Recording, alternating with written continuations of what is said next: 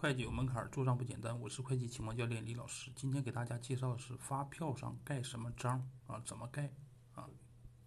呃，在我们这个发票管理办法当中啊，第二十二条，发票首先是应当盖这个发票专用章，规定的是发票应该盖这个发票专用章啊。如果你既盖了财务专用章，又盖了这个发票专用章呢，可不可以啊？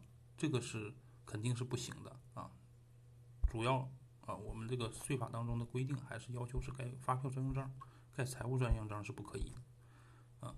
如果是盖的不清楚啊，一个呢最主要的办法就是作废啊，或者是红冲都可以啊。当然也有的是选择在呃其他位置上再补盖一个清晰的章啊，这个是。